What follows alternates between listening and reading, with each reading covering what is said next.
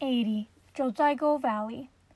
It is said that if there should be wonderlands on the earth, Jiuzhaigou National Park must be one of them. There is no equal elsewhere that has such beautiful sceneries or natural purities like a fairyland as it. Jiuzhaigou Valley is located in the Aba Tibetan Autonomous Prefecture, north of Sichuan Province in China. This land features perennially snow capped mountain peaks, verdant and lush forests, stretches of serene lakes, and various birds and animals, all contributing to the unique view of Jiuzhaigou Valley.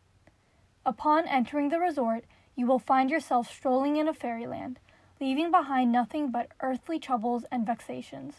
It is a world of water. Water brings Jiuzhaigou Valley its most enchanting views, which is the soul of the place. Whether you are met with serene lakes or plunging waterfalls, you will enjoy yourself so much among the charming sights as to linger on with no thoughts for home. The local people of Jiuzhaigou Valley call these lakes haizi. Jiuzhaigou Valley has a total of 108 haizi of varying sizes and shapes, but of invariant limpidity to the bottom of the lakes. Some of the lakes are hidden in the valleys, and others inlay the virgin forests. On sunny days, algae and sediments at the bottom of the lakes send out colorful lights. The lakes thus have gained another name called Wuhua Hai.